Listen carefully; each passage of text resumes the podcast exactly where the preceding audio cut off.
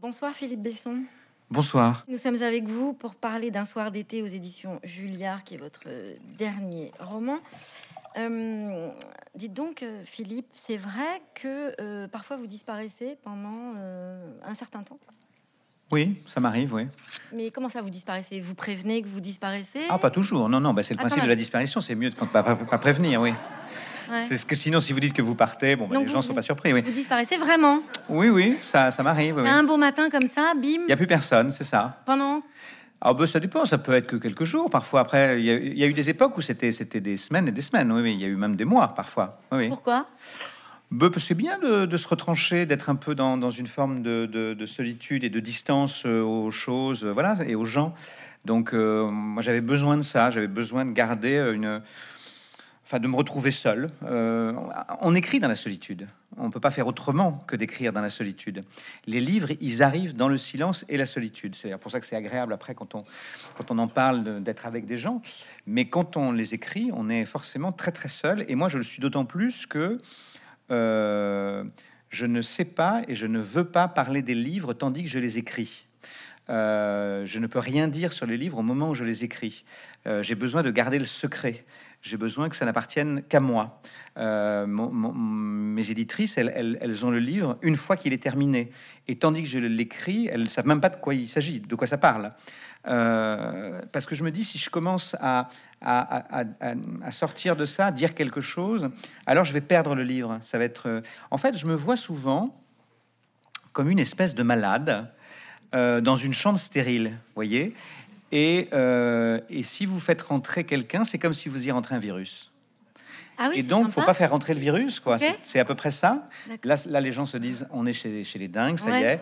Bah, ça commence en Euh, même temps, Est-ce que tu crois qu'on a bien fait de venir Euh, Et donc, euh, donc voilà, mais c'est un peu ça l'idée. Donc oui, en tout cas, il y, a- il y a cette idée du retranchement, il y a cette idée de voilà. Après, avec le temps, euh, j'ai appris à être seul au milieu des gens. J'ai appris, par exemple, à être seul dans un train, seul dans un avion. Je peux écrire aujourd'hui, par exemple, dans un train. Je peux, le- faire. Euh, parce qu'en fait, je ne sais pas qui, sont qui, y a, à côté. Je suis, dans, je suis sur mon texte. Et donc, j'arrive à faire abstraction du, monde extérieur. Mais pendant des années, oui, oui, j'ai beaucoup, beaucoup écrit, par exemple, parce que j'ai vécu à une époque à Los Angeles. Et j'allais chaque jour dans le même café en bas de chez moi. Et, euh, et j'écrivais là parce que c'était, même si je parle un peu, un peu l'anglais, mais euh, la langue que j'entendais autour, autour de moi était- n'était pas la mienne. Donc elle ne me dérangeait pas. C'était comme une sorte de brouhaha lointain, de rumeurs a- a- assourdies. Et donc je pouvais être là et, euh, et faire abstraction du dehors. Oui. Donc, quand vous disparaissez, c'est pour écrire?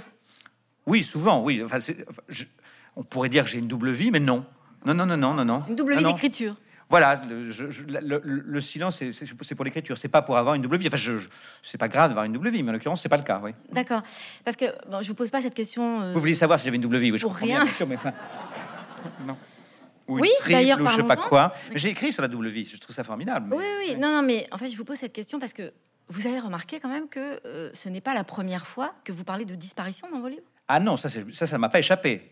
Oui, ça m'a pas échappé, mais, mais en fait,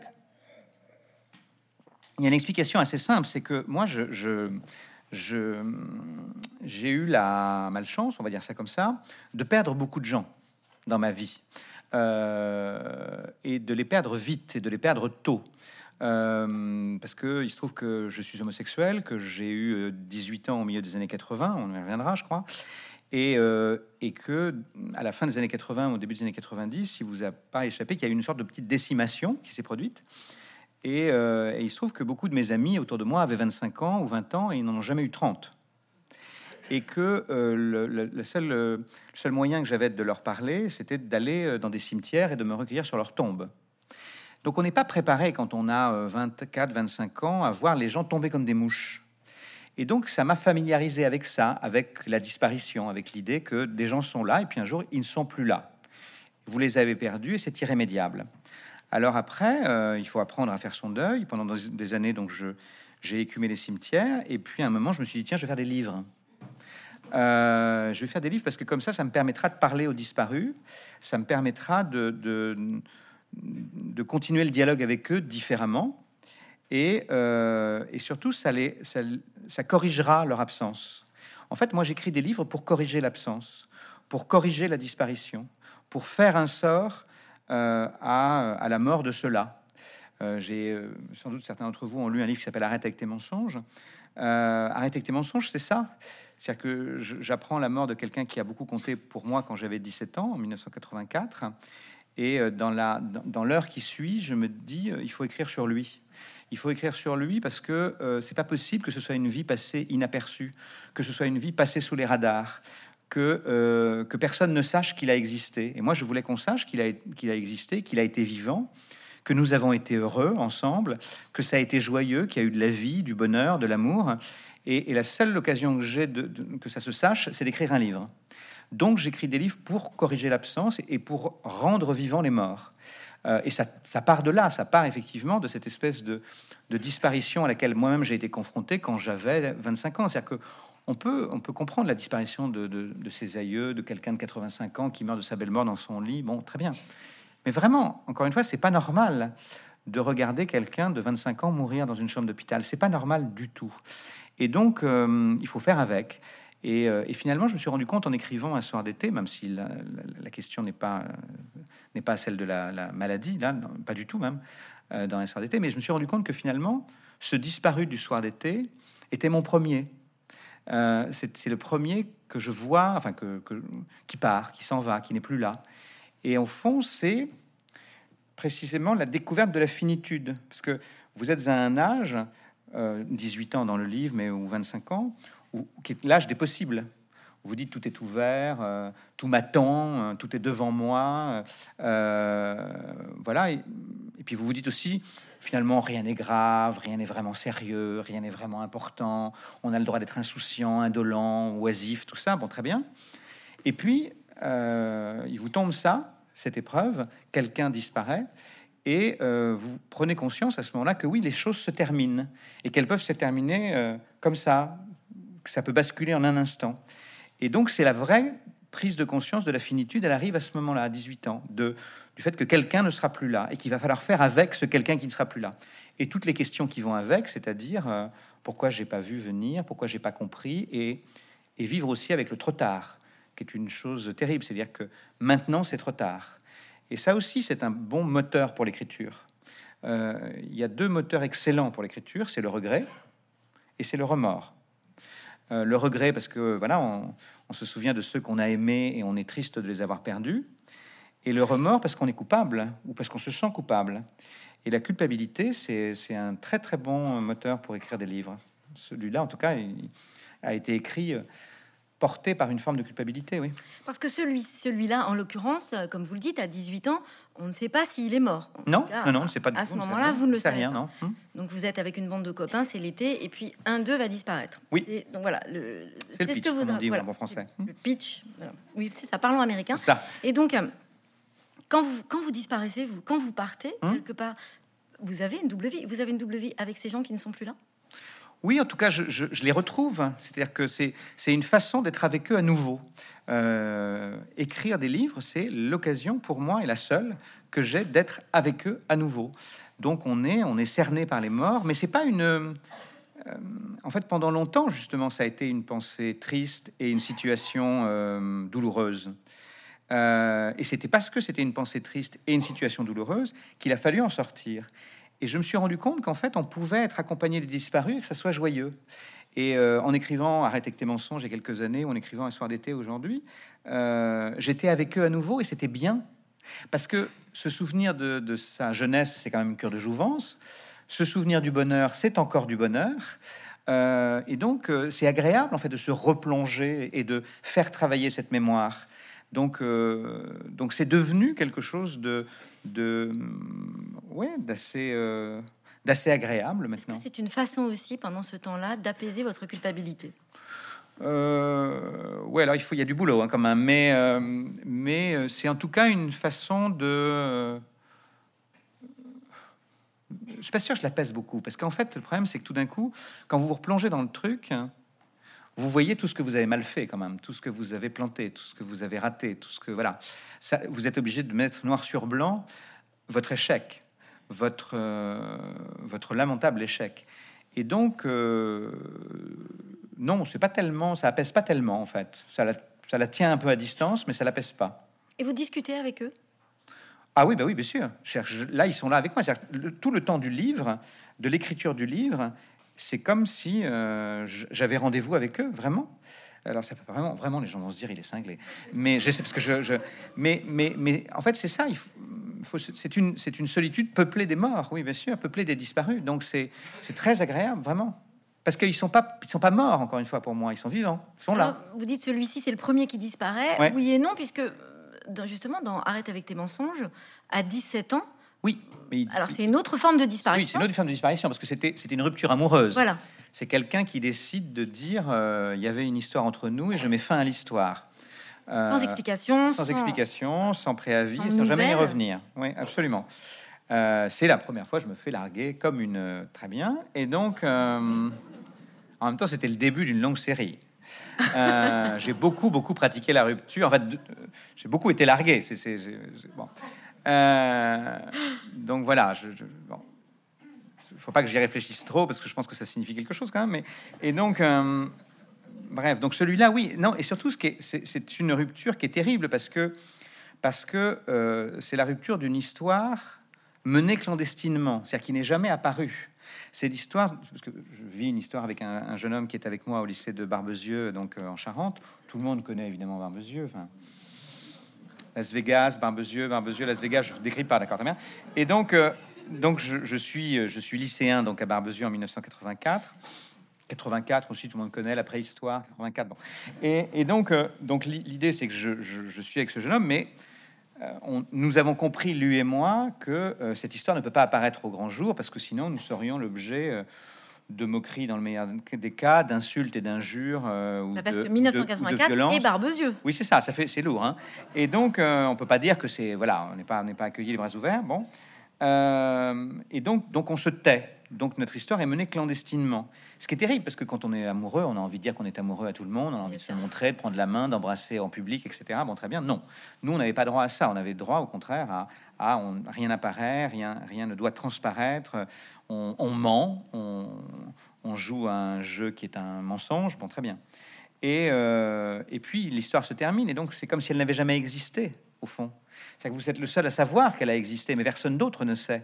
Donc, quand vous, si vous vouliez en parler, on vous dirait mais euh, t'inventes. Enfin, ça pourrait être une invention. Donc, c'est assez terrible. Et vous êtes renvoyé là pour le coup, effectivement, à nouveau au silence et à la solitude. Euh, et vous n'avez pas le choix parce que quelqu'un qui s'en va, euh, vous respectez sa décision. Moi, j'ai respecté sa décision.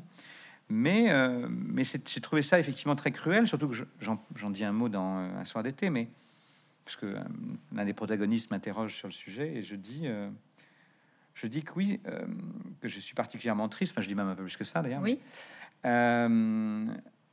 parce que je crois que nous aurions été heureux ensemble. Vous le croyez toujours? Oui. Oui, bien sûr. C'est là aussi, c'est l'idée du regret, c'est-à-dire que tout d'un coup, vous vous dites, on aurait dû avoir du temps et, ça aurait sans doute fonctionné, ça aurait sans doute marché. Mm. Voilà mais sauf que vous n'avez pas eu l'occasion, donc ça, c'est un peu terrible, ça, d'être privé de la privation de l'autre, de l'autre avec qui quelque chose de, de, solide était possible. Donc, euh, donc vous vivez avec ça. Mais lui, il disparaîtra vraiment des années plus tard. Pour, enfin, il mourra des années plus tard. Donc. Euh. Et en même temps, alors j'ai appris aussi que vous, chez vous, vous mettez pas de volet, pas de rideau. C'est vrai ça ou pas? Euh, oui, c'est assez ouvert. Oui, oui c'est vrai. Alors, assez ouvert. Quand même, vous êtes un drôle de type. C'est-à-dire, vous disparaissez et en même temps, quand vous êtes là, il faut bien vous voir.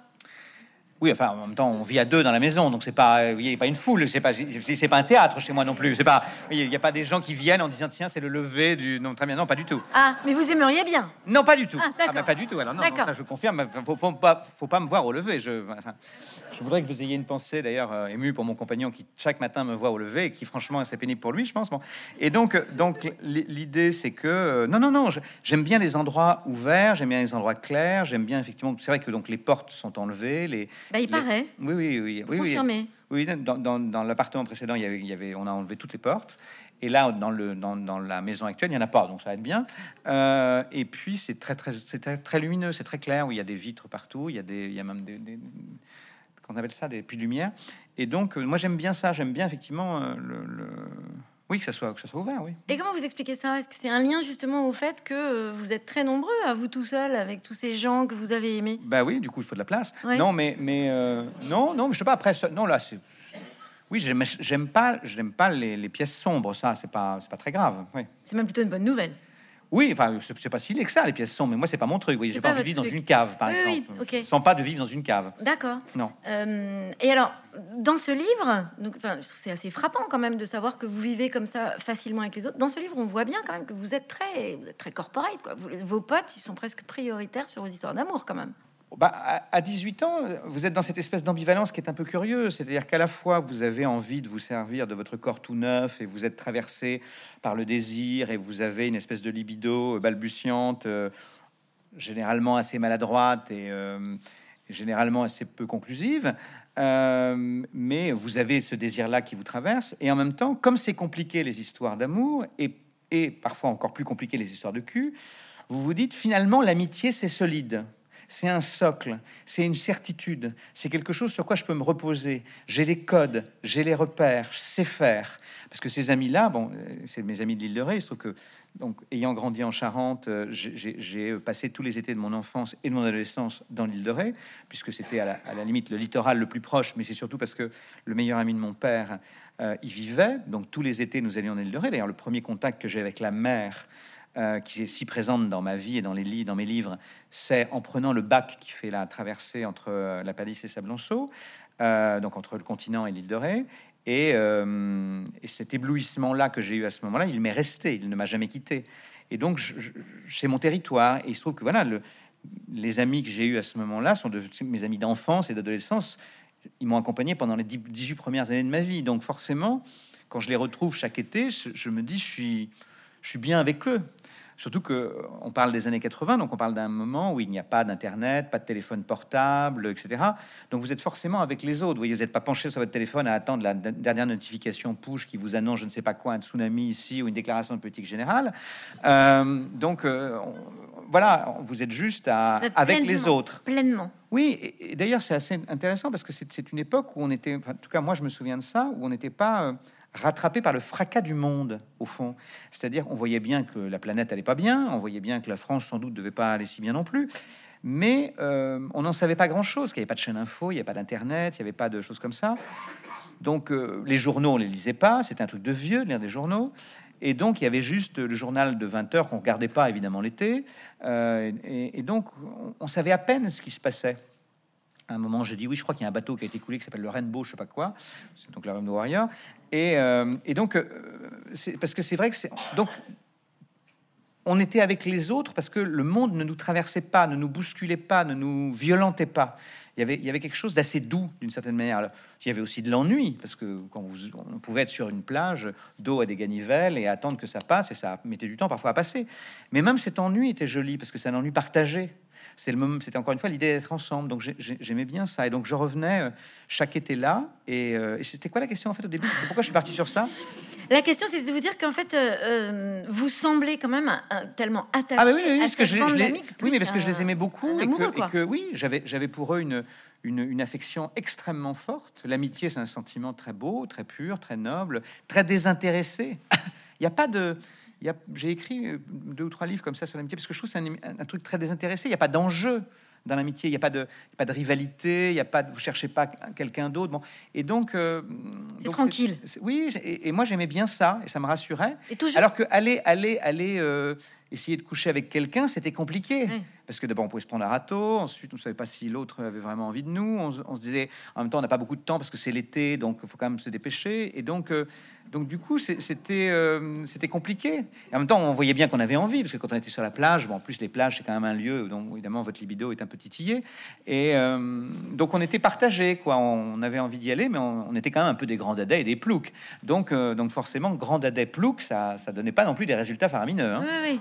Mais quand même, on voit bien dans votre livre que vous, vous aimez ce temps où il Oui. ne se passe rien. Vous Oui. l'aimez- alors vous le savourez. quand Oui, ouais. Oui, je, je- je crois que j'avais conscience à ce moment. Enfin, j'avais conscience. J'avais malheureusement pas assez conscience de ce que c'était. J'avais, je pense, plus conscience que d'autres de la, de la qualité, de, de l'intensité de ça. Mais justement, le problème de la. Enfin, le problème, c'est à la fois le problème et ça. Et ça sa magnifique, euh, son magnifique euh, talent à cette, euh, cette époque de nos vies, c'est que nous sommes insouciants.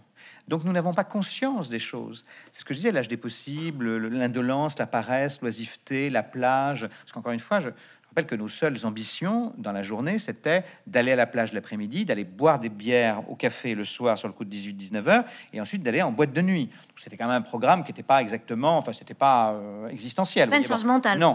Et donc, donc il y, y avait, il y avait ça, il y avait cette idée de de profiter de cette indolence euh, et de cette paresse euh, au maximum. Voilà, on aimait ça. Et moi, je, je, je... mais j'avais pas conscience que j'allais le perdre. C'est ça qui, qui, qui est- gênant, c'est qu'on, enfin, ou, ou formidable, c'est que je voyais pas, je croyais que ça allait durer toujours, d'une certaine manière, que, que- que- qu'on, qu'on allait un peu être dans ça. On n'avait pas conscience que c'est un état très fragile, la jeunesse.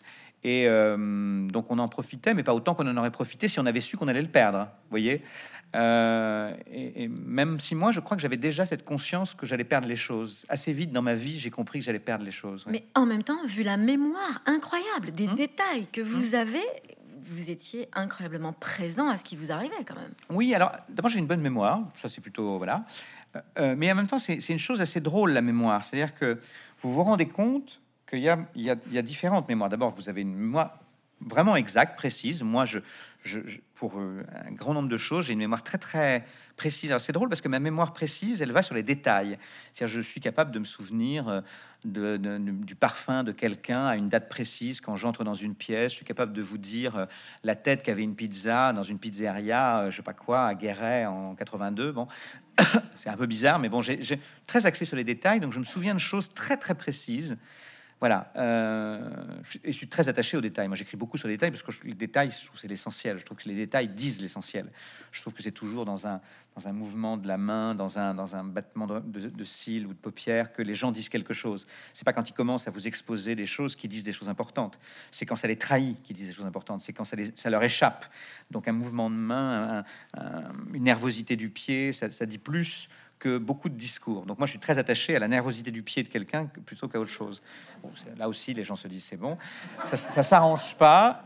Et on, on creuse. Là maintenant, on pensait qu'ils étaient au fond, mais non, ça y est, on creuse. Et donc, donc l'idée c'est ça. Je suis, donc je suis très attaché à ça et j'ai une assez bonne mémoire. Puis bon, c'est un endroit où je suis allé très très souvent, l'île de Ré, donc euh, c'est pas et où je retourne aussi aujourd'hui. Donc euh, donc c'était pas compliqué de se souvenir de cette géographie intime aussi. Je la connais par cœur. Donc euh, donc tous mes revenus sans effort. Mais ça c'est la mémoire exacte. À côté de ça, vous avez aussi une mémoire recomposée. Ça c'est assez intéressant. C'est-à-dire que vous croyez vous souvenir. Et puis vous allez confronter vos souvenirs aux autres. Vous savez, vous avez, on a vécu des choses avec, avec d'autres, et puis tu, tu te souviens, euh, machin, et ça. Et l'autre dit non, non, mais pas du tout. Ça s'est pas du tout passé comme ça. En rien, tu dis n'importe quoi. Et donc, on s'est- euh, nous, on dit à l'autre, enfin, mon pauvre, tu délires. Et donc là, vous vous rendez compte, quand vous confrontez vos souvenirs, que vous n'avez pas les mêmes souvenirs que l'autre. Alors, peu importe, vous gardez les vôtres, mais, ça veut donc dire que vous avez, euh, vous avez travesti, transformé, transposé la réalité. Vous l'avez torturé. Et vous en avez gardé quelque chose que vous croyez être la réalité, mais qui ne l'est pas, ou qui n'est qu'une réalité partielle, parcellaire. Et puis après, vous avez une mémoire euh, fantasmée. C'est-à-dire qu'il y a la mémoire non pas de ce qui est arrivé, mais de ce que vous auriez aimé qu'il arrive. C'est-à-dire vous vous dites, ça aurait été bien si ça avait été comme ça. Et quand vous êtes romancier, cette mémoire-là, vous avez le droit de l'utiliser. Parce que, que précisément, vous racontez une histoire. Et moi, c'est ça qui m'importe, d'ailleurs. C'est-à-dire que ce qui m'importe, c'est pas de faire un exercice de mémoire, c'est de faire de la littérature. Enfin, en tout cas, de raconter une histoire. Donc, euh, ma, ma, ma question, c'est pas la question du réel, c'est est-ce que ça fait une histoire? Est-ce que ça fait littérature? Donc, je ne suis pas là pour faire un récit ou un témoignage. Ça n'aura aucun intérêt. C'est de raconter une histoire qui, certes, effectivement, est une histoire intime, qui, appartient à ma géographie intime, à mon histoire intime, mais dans laquelle chacun peut se reconnaître. C'est de tendre un miroir, c'est de dire, euh, je vais vous raconter une après-midi sur la plage, qui est une après-midi que j'ai connue, mais j'essaie de la raconter de sorte que, évidemment, vous, la lisant, vous savez que c'est la même après-midi que vous avez vécu. Parce qu'on a tous eu du sable collé aux chevilles, on a tous eu de la crème solaire un peu grasse, on a tous attendu parfois, quand on était enfant, deux heures ou trois heures avant de se baigner, parce que votre mère vous disait qu'il fallait attendre de la digestion, et que si vous y allez, vous allez évidemment périr dans votre souffrance. Bon. Et donc, euh, et- et- et tout ça, on l'a vécu. Donc, quand je raconte l'histoire de j'attends trois heures pour aller me baigner, euh, si je la raconte comme ça, on s'en fout. Mais si je la raconte comme je viens de la raconter, tout le monde sait que ça nous est arrivé. Bon, et donc, donc, il faut raconter une histoire. Et la mémoire fantasmée, elle vous aide à ça, parce que c'est les libertés que vous prenez avec le réel pour, euh, pour effectivement raconter l'histoire. Donc au fond, euh, vous, Tout est faux. Vous êtes un, Bien sûr, tout est inventé. J'ai jamais connu l'île de Ré, je sais même pas où c'est d'ailleurs. Non, c'est temps, j'ai écrit des livres sur des géographies que je connaissais pas du tout. J'ai fait croire que je connaissais des endroits. J'ai écrit un livre qui s'appelle Un instant d'abandon qui se passe dans la Cornouaille britannique. On m'a dit qu'est-ce que c'est bien la Cornouaille britannique, c'est formidable. Vous y avez vécu. J'ai jamais foutu les pieds. hein. Même après, même après avoir écrit le livre. Donc euh, même chose, j'avais écrit un livre sur Rimbaud qui s'appelle Les jours fragiles. Ouais. Et je suis allé le signer dans une librairie Rimbaud de Charleville-Mézières. Et quand je suis allé le signer là-bas, les gens m'ont dit oh là là, mais on savait pas que vous êtes, vous êtes quasiment ardennais. Je dis c'est tant bien, c'est la première fois que je viens aujourd'hui. Oui, je n'étais jamais venu avant.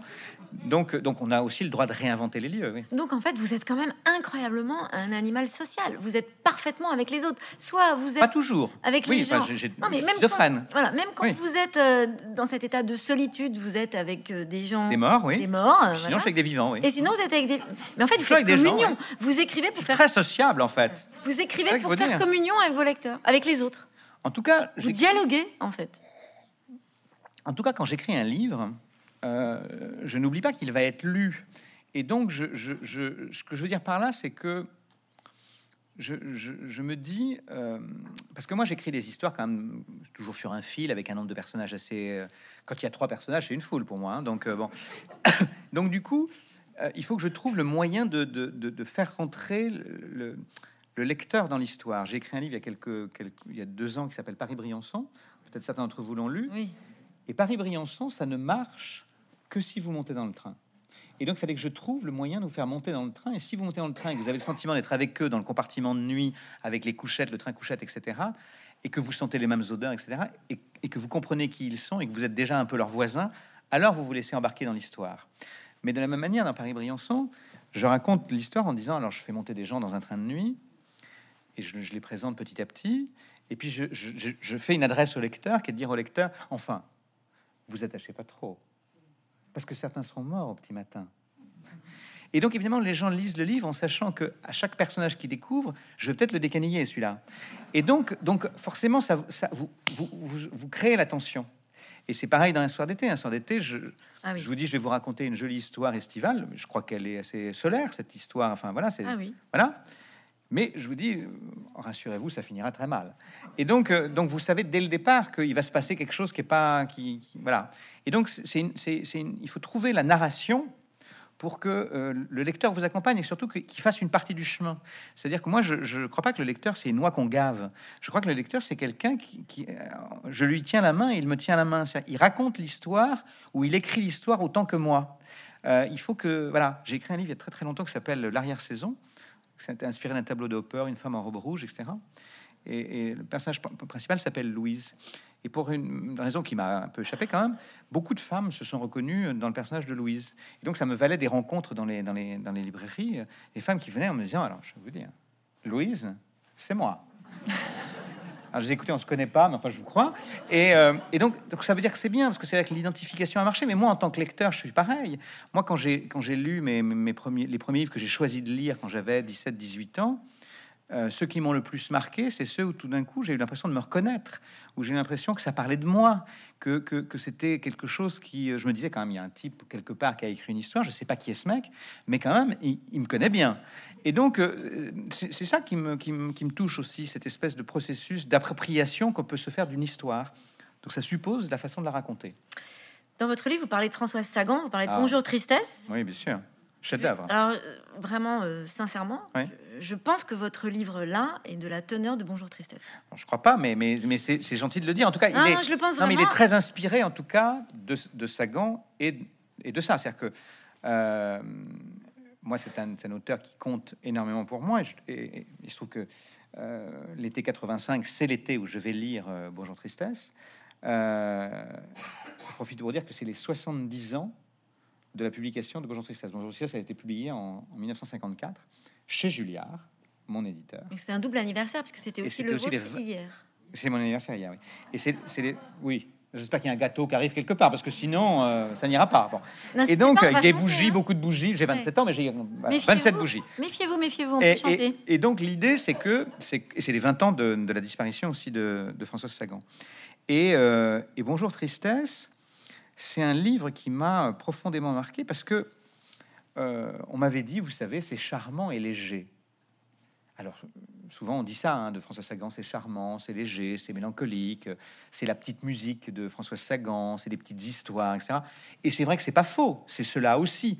Et Bonjour Tristesse en particulier, parce que, parce que le soleil, parce que le bord de mer, parce que les bolides le long de la corniche, parce que la circulation du désir, parce que ce père qui est un peu quelqu'un qui, qui, aime, qui aime beaucoup les femmes, elles lui rendent bien, et puis cette jeune fille euh, de, de 18 ans qui découvre là aussi la vie amoureuse, bon, tout ça est, tout à fait charmant. On oublie juste de dire que D'abord, c'est un précis de férocité et de, cruauté absolue, parce que c'est quand même le mode d'emploi euh, pour apprendre à se débarrasser de quelqu'un elle ourdit une sorte de plan absolument. Enfin, Cécile, la, jeune héroïne, euh, qui veut se débarrasser de Anne, qui est donc la, nouvelle compagne de son père qu'elle doit épouser. Et elle décide de se débarrasser d'une intruse, de dire celle-là, il faut qu'elle décanille. Et tout ça avec un sourire charmant et une innocence des 18 ans. Et ça se termine épouvantablement mal, ça se termine dans le drame c'est un drame. Bonjour tristesse, c'est pas une chose charmante et légère, c'est un drame. Et moi j'adore ça. J'adore cette idée, c'est ce que j'ai essayé de faire aussi là, c'est de dire je vais vous raconter, voilà, c'est des, choses assez, assez jolies, légères. C'est le soleil, c'est l'été, c'est une bande d'amis. Ils vont bien, ils s'amusent, ils ont des préoccupations qui sont celles de leur âge. Et pour moi, c'est très important parce que ça raconte quelque chose de la jeunesse, de la, voilà, de l'insouciance. Euh, mais en même temps, euh, le drame rôde. Euh, la tragédie menace. Il y a une épée de Damoclès au-dessus de leur tête et ils le savent pas. Et là aussi, la narration, c'est-à-dire que euh, les lecteurs, eux, ils savent. Ils ont un coup d'avance. C'est-à-dire que, je vous dis dès le départ, ça finira pas bien. Et donc, du coup, c'est toujours intéressant d'avoir un coup d'avance sur ceux qui vivent l'histoire. C'est-à-dire vous regardez cette bande de jeunes gens en se disant, ils savent pas ce qui va leur tomber sur la tronche. Et, ça, j'aime bien cette idée-là. et, je trouve que voilà, il y a ça beaucoup chez, chez Françoise Sagan et j'ai une admiration folle pour elle. Voilà, et donc je suis très heureux que vous me disiez en tout cas que ce livre, euh, enfin, je, je, revendique en tout cas une influence euh, particulièrement dans ce livre-là. Oui. Et moi, je, vous dis que ça fait un moment que je vous lis, ça fait plusieurs fois qu'on se rencontre. Mm. Et je vous dis que là, dans celui-là, c'est assez, euh, assez fort. Vous nous accompagnez, comme vous le dites très bien. Et puis surtout, en fait, vous arrivez, comme vous le dites, hein, sous cette, dans cette ambiance comme ça, très indolente, à créer une tension remarquable qui fait qu'à la fin, on est dévasté quand même. Bon, bah, tant mieux. C'était fait exprès. C'est quand même une cruauté intrinsèque. Si vous pouvez aller très mal, c'est bien aussi. Voilà, c'est ça, oui. C'est c'est les cinq autres qui restent l'île de Ré, vous continuez d'y aller et on découvre en fait aussi à la fin que vous continuez d'être copain avec les cinq autres. Et... Mais oui, c'est bah, l'île de Ré. Encore une fois, c'est un territoire qui m'est familier, que je n'ai pas quitté. Donc je, Mais comment on retourne après dans un endroit où il s'est passé ça? Bah, si on devait de cesser d'aller dans les endroits où on a perdu des gens, on n'irait pas. Enfin, il y a quand même beaucoup d'endroits qui nous seraient interdits. Ok, mais moi je vous demande comment. Ah, on y retourne parce que la vie continue. Parce que euh, il y a un truc qui s'appelle la vie continue et que euh, euh, c'est ça aussi, euh, c'est que ce genre d'épreuve nous fait apprendre ça, que la, valeur, la, valeur de la vie. Je, il y a une chose qui me, j'ai souvent raconté cette histoire, mais je, la raconte à nouveau. Certains l'ont entendu, pardon, mais il y a dans un livre que j'aime beaucoup qui s'appelle Les Heures de Michael Cunningham. Je sais pas si vous voyez ce que c'est. Les Heures de Michael Cunningham, c'est un livre qui a été publié il y a une vingtaine d'années, qui raconte le, parcours de trois femmes à trois époques différentes, dans trois géographies différentes. L'une est Virginia Woolf en 1923 en Angleterre, tandis qu'elle écrit Mrs. Dalloway. L'autre est une femme euh, au foyer en 1950 en Californie qui lit Mrs. Dalloway. Et enfin, la dernière est une femme à la fin des années 90 qui est éditrice à New York et qui fait des fêtes comme Mrs. Dalloway.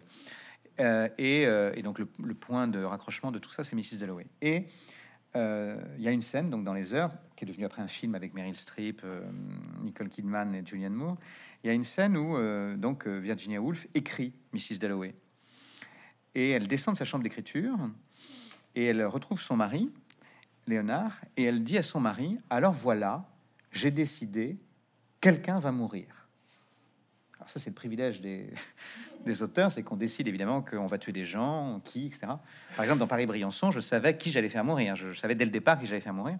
On m'en a d'ailleurs beaucoup voulu, parce que mais le, le, dernier mort, pour ceux qui ont lu, voilà, c'est ça. on voit donc euh, le dernier mort, on m'en a beaucoup voulu. Et c'était fait exprès. C'était pour que vous trouviez ça très injuste que lui meure.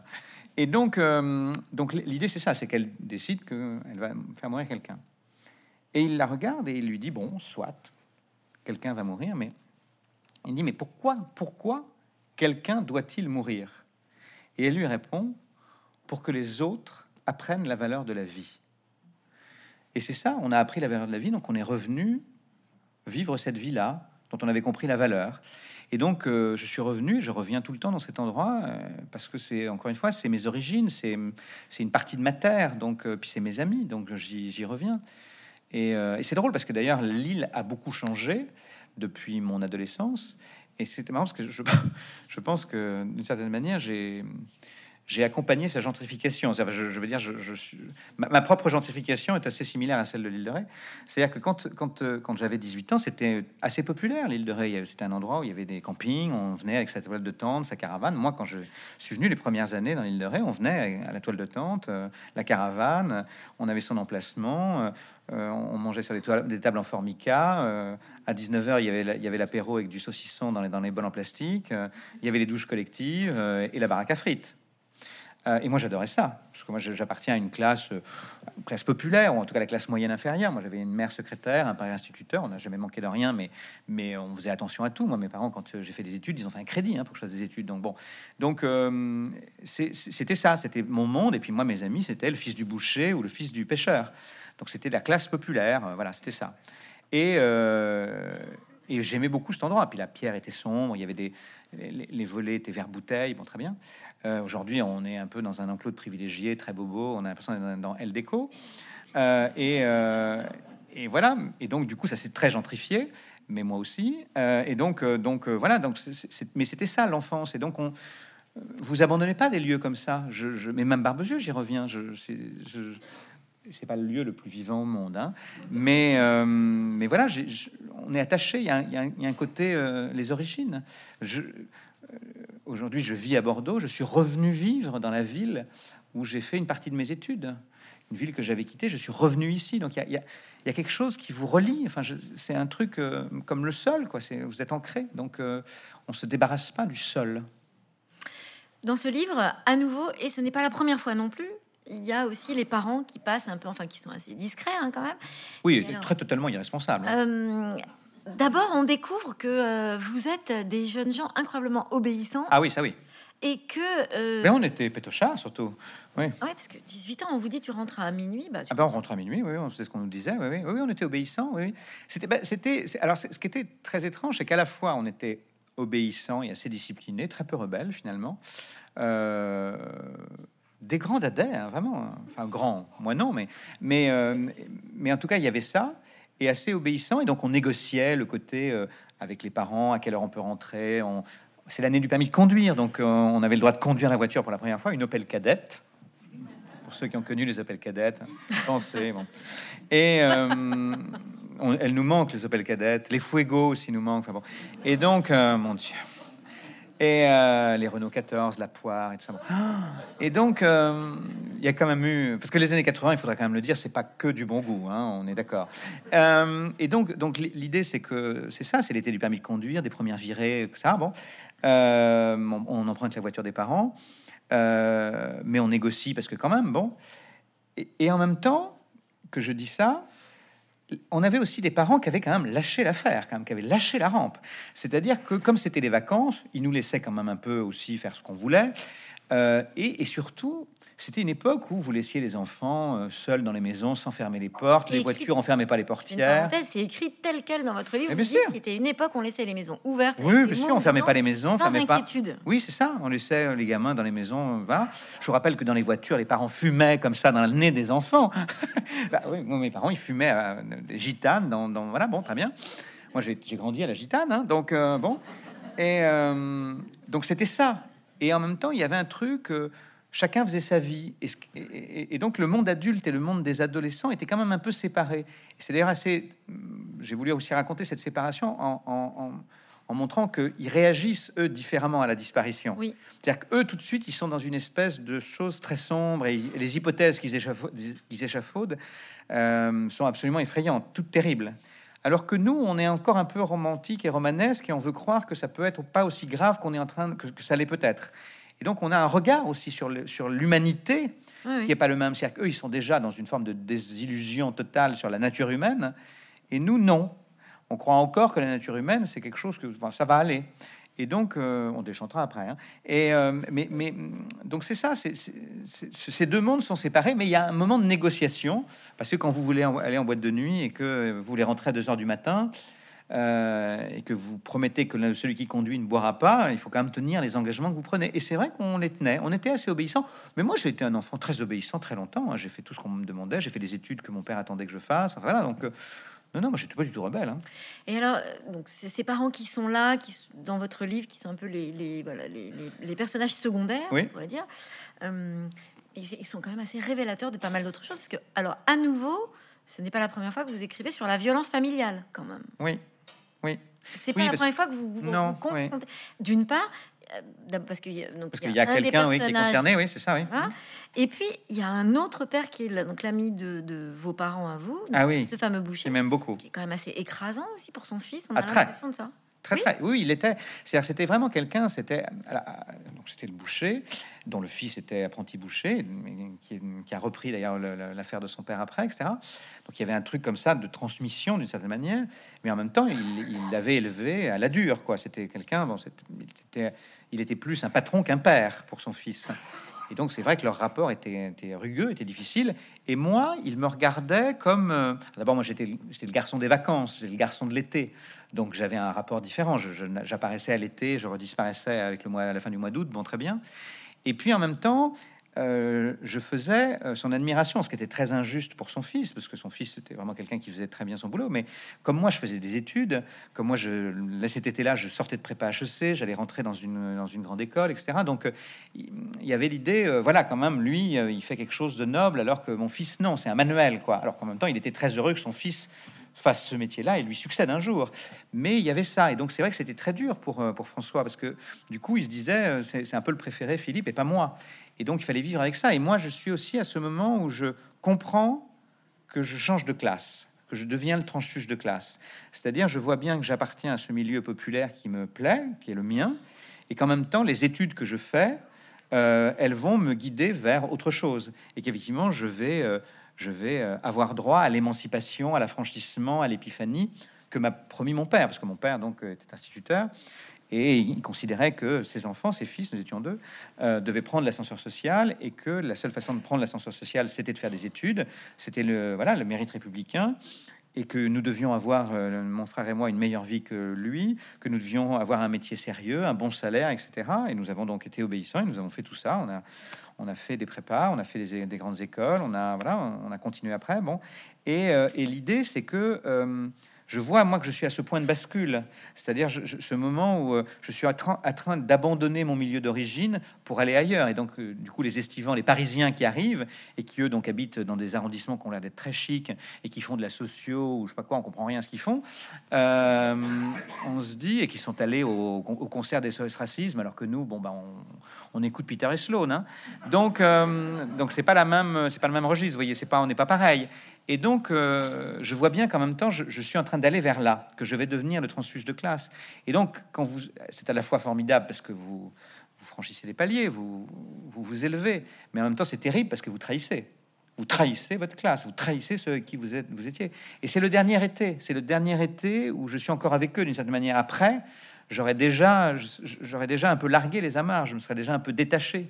Et donc, c'est ça que ça raconte aussi, le livre. C'est le moment du détachement d'avec votre enfance, de votre adolescence, avec, euh, avec vos propres repères, avec ceux que vous avez aimés, mais que vous êtes en train de quitter parce que c'est Paris qui vous attend, parce que c'est un métier euh, différent qui vous attend. euh, voilà.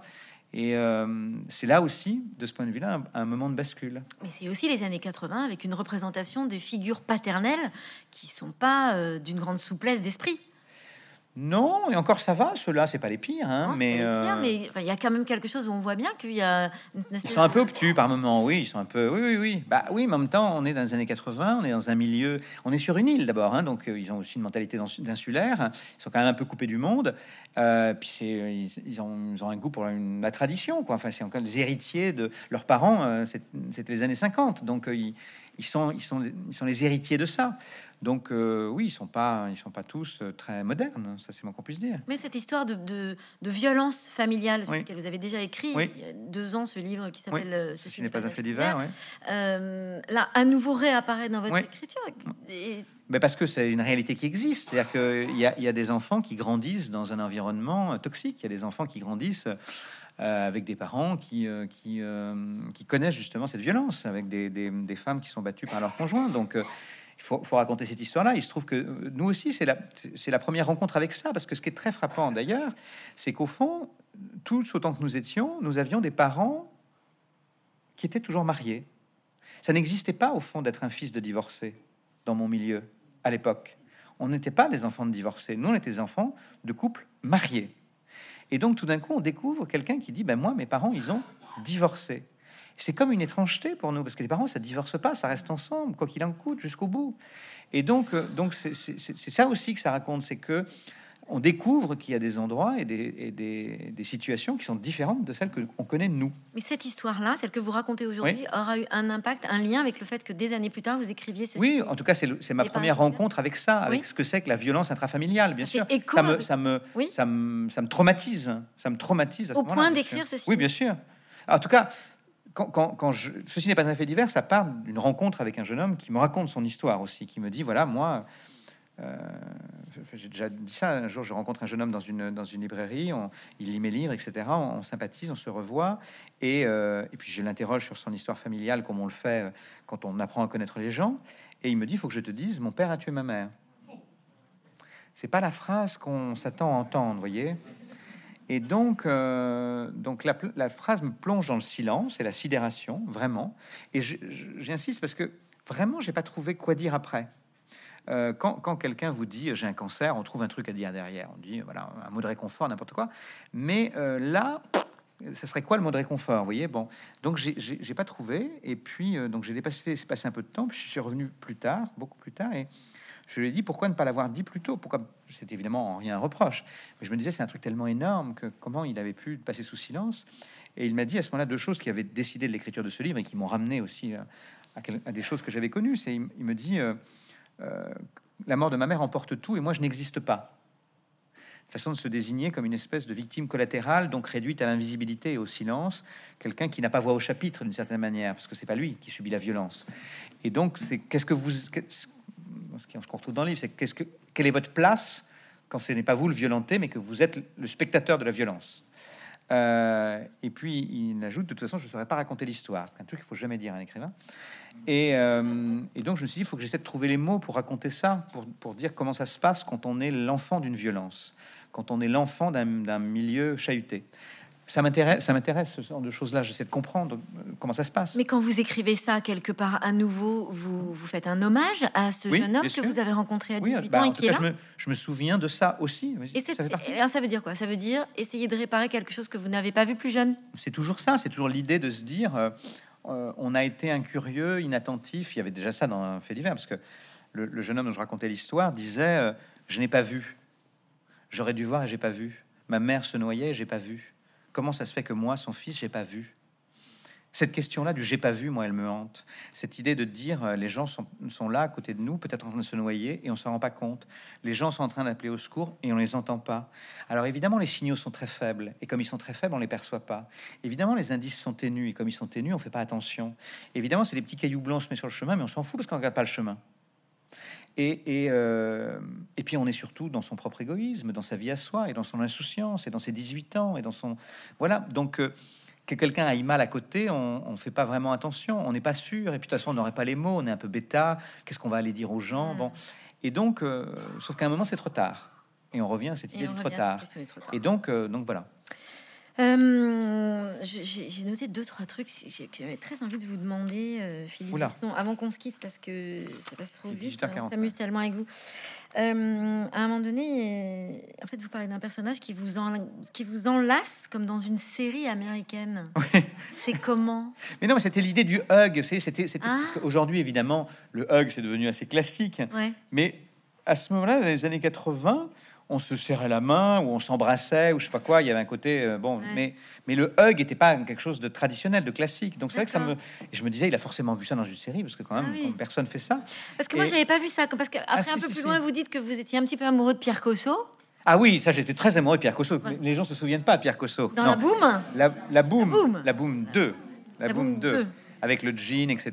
et tout ça, le, le t-shirt blanc. euh, J'étais très amoureux de Pierre Du coup, moi, le enlacé série américaine, oui, je le ah oui, non, non, non, euh, non, non, non, non, non, non, c'était pas lié, mais non, D'accord, non, d'accord. Non, non. Je voudrais savoir aussi. J'étais très euh, français, la boom, quand même. Non, non, oui. Ah oui, c'est français, mais du Oui. coup, Ah je oui, la télé, quoi.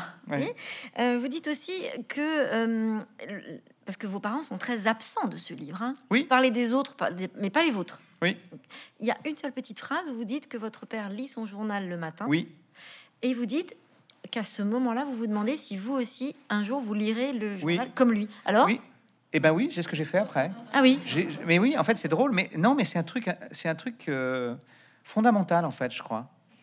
C'est parce que j'ai vu mon père lire le journal que j'ai lu le journal, en fait, et, et que, euh, au fond, c'était sa manière à lui d'essayer de me faire prendre conscience de l'actualité, du monde, de la chose politique, etc.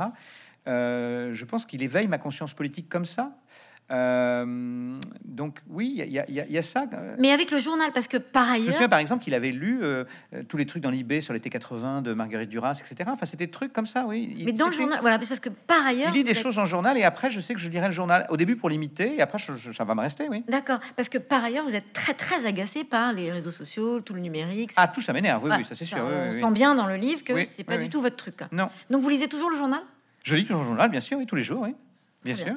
Alors je trouvais que c'était important qu'on le dise quand même. Ah non, non, non, Ah, je lis le journal, oui, oui, oui. Ça, en général, je suis démoralisé dès que j'ai fini de le lire, mais je, je le lis. Le- C'est une sorte de, de- de masochisme qui m'est resté. Ce qui explique qu'après vous disparaissez. comprendre, voilà, comment Ce qui explique qu'après vous disparaissez. C'est ça, parce que voilà. j'ai j'ai lu le journal Ah, et donc c'est il faut reprendre un petit peu de. Voilà, mais- Vous parce que je sais pas si vous lisez le journal, mais enfin, c'est pas un truc qui vous, vous rendra heureux, hein, je vous le dis, hein, c'est c'est mieux.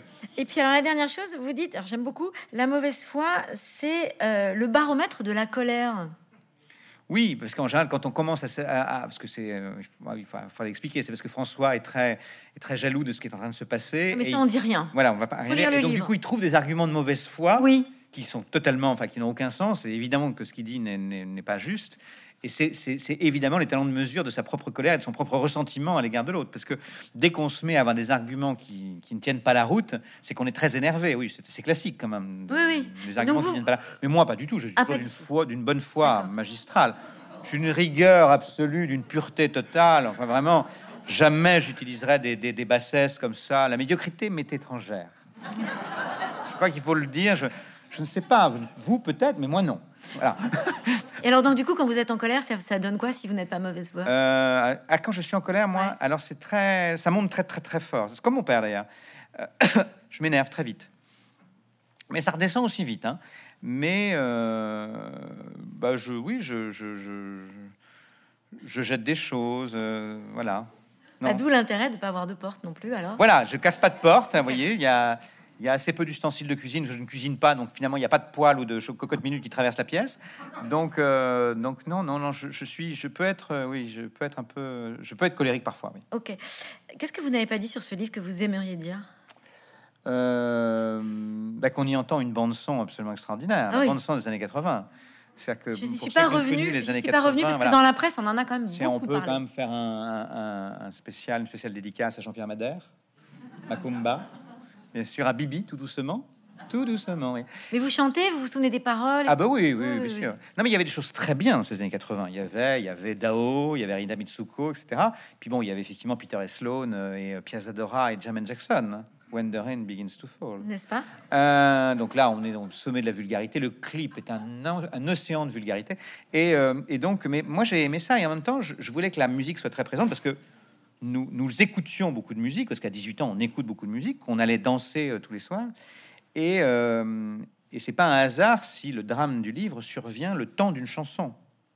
C'est-à-dire que il y a une chanson qui va commencer, à la fin de la chanson, plus rien n'est pareil. Le temps d'une chanson, tout a changé. Et, euh, et la dernière chanson qu'ils écoutent avant la bascule, c'est Rita Mitsuko, Marcia Baila. Et c'est pas un hasard non plus, Mm. parce que Marcia Baila est une chanson absolument magnifique. Nous avons beaucoup dansé sur Marcia Baila ou chanté à tue-tête Marcia Baila, en oubliant juste que ça raconte l'histoire d'une danseuse qui meurt d'un cancer. Et, c'est ça qui est, et c'est aussi l'esprit que je voulais dans ce livre, c'est qu'au fond, nous avons dansé sur cela, sur une femme qui meurt d'un cancer, et nous avons chanté à tue-tête sur cela, une femme qui meurt d'un cancer, et nous avons dansé en surplomb d'un précipice, nous avons dansé au bord du ravin, mais nous avons dansé. D'ailleurs, votre livre dit à un moment donné, finalement, on est entre Subway et Martia Bella. c'est vrai qu'il y a Subway aussi. Oui. Voilà. Vous dites tout est dit à ce moment-là, mmh. c'est-à-dire de toutes les émotions mmh. avec lesquelles on grandit et on avance. Ça. Merci beaucoup, euh, Philippe Besson. Je vous invite donc à lire ce livre extraordinaire. Merci.